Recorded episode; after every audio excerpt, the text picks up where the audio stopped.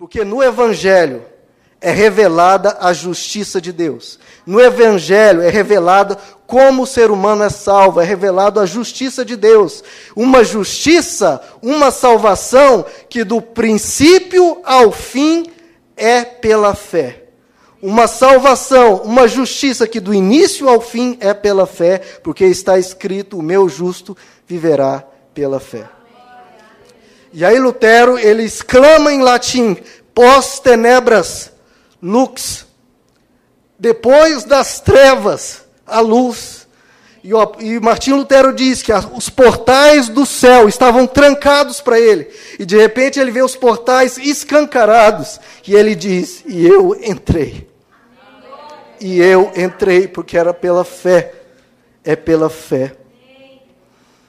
E aí, em 31 de outubro de 1517, o padre alemão Martinho Lutero afixa na porta da Catedral de Wittenberg as 95 teses dele, cujo título oficial é Disputação do doutor Martinho Lutero sobre o poder e a eficácia das indulgências.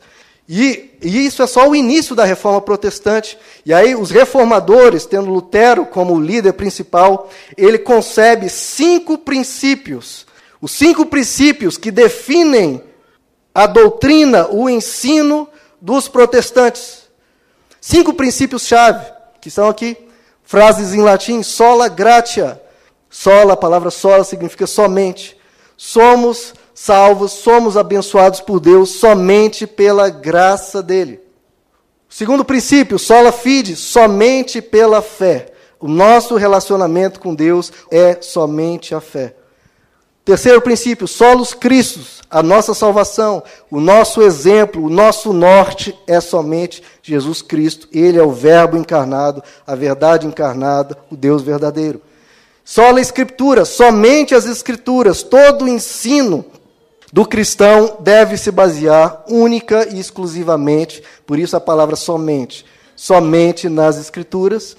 E o quinto princípio, só lhe deu glória, somente a Deus a glória. Somente a graça, somente a fé, somente Cristo, somente as Escrituras, somente a Deus a glória. Vamos analisar essa crença judaica de que um anjo descia, agitava as águas e o primeiro a entrar era curado. Vamos analisar isso pelos princípios da reforma protestante. Qualquer ensino, você pode analisar sobre, sobre esses parâmetros. Se você fizer isso, você estará seguro. Vamos fazer isso então com essa crença judaica do anjo que descia e agitava as águas. Vou começar primeiro com sola escritura, somente as escrituras. Todo ensino cristão deve se basear única e exclusivamente nas escrituras. Aí, claro, você vai me perguntar, mas, claro, o ensino de que o anjo descia e agitava as águas estava nas Escrituras. Não, nós não lemos aqui? João capítulo 5 está nas Escrituras. Mas, queridos, quem, aquela multidão que estava crendo ali, havia lido João capítulo 5? Não. O Evangelho de João foi escrito décadas após. Não havia nenhum ensino nas Escrituras para eles se basearem, para crerem naquilo. Eles estavam crendo no quê? Nas Escrituras? Não. Estavam crendo no que alguém disse, no ensino de algum rabino, no testemunho de alguém: olha, uma água se agitou, eu caí dentro da água e fui curado. E aí passou aquilo para frente. Ou então na visão de que alguém teve: olha, eu tive uma visão e Deus me revelou que um anjo descia sobre as águas e tal. Não havia nada no Antigo Testamento que ensinasse isso. Tenha cuidado, queridos, do que você vê de testemunho, do que um profeta, entre aspas, diz. Eu vi esses dias um, um vídeo de um profeta dizendo: Olha, Deus me revelou que o fim dos tempos está chegando e para todos abandonarem as cidades litorâneas e irem para o interior. Imagina, meu irmão, você, você mora no, no, na cidade do, do litoral, você vai abandonar baseado na palavra dessa pessoa? Quem é essa pessoa? Queridos, nós só temos segurança se você olhar para as Escrituras. Nós precisamos saber, queridos, que pessoas têm sonhos, têm visões, mas nem sempre aquilo é de Deus. Inclusive, tem pessoas com doenças psiquiátricas dentro da igreja, tendo visões. E você vai seguir isso? Ou mesmo, quem sabe, quem é que está revelando isso para aquela pessoa? As Escrituras são a nossa segurança, queridos. Em Gálatas, capítulo 1, verso 8 e 9, o apóstolo Paulo diz: prestem atenção, irmãos. Se eu, apóstolo Paulo, ou um dos apóstolos, ou mesmo um anjo de Deus, lhes ensinar um evangelho diferente do evangelho de Jesus Cristo, seja considerado maldito. E eu disse e repito, o apóstolo Paulo repete no verso 9: eu repito, se eu, apóstolo Paulo, ou um dos apóstolos, ou um anjo do céu lhes disser um evangelho diferente do evangelho de Jesus Cristo, seja, seja considerado maldito.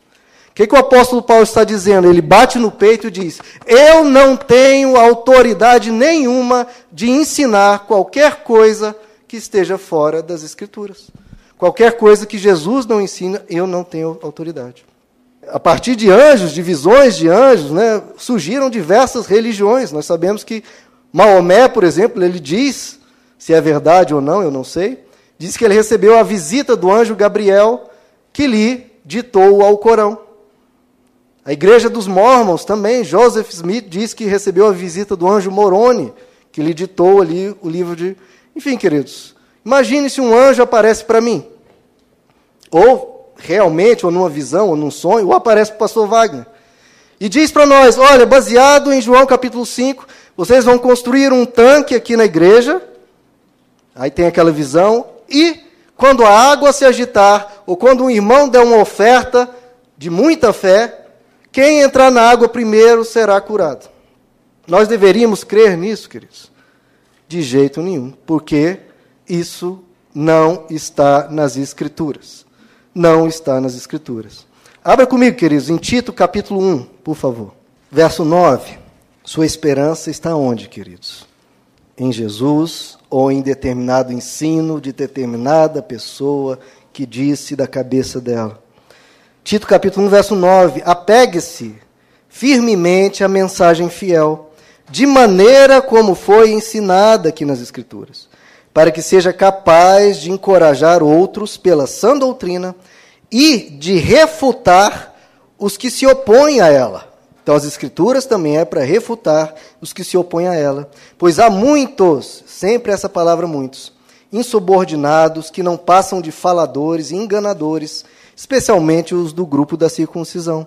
É necessário que eles que ensinam isso sejam silenciados pois estão arruinando famílias inteiras. Está acontecendo isso aí, queridos? Aí fora?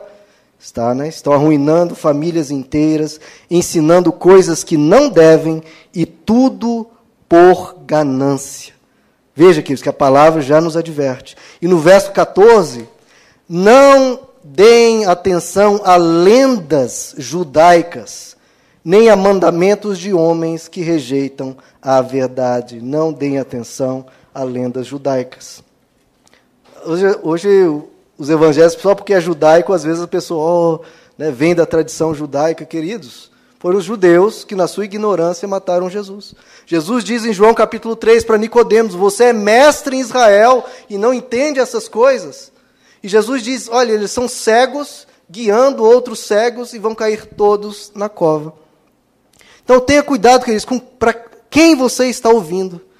Porque quantos mestres, quantas lendas judaicas, quantas superstições são criadas, tanto na igreja católica quanto na igreja evangélica.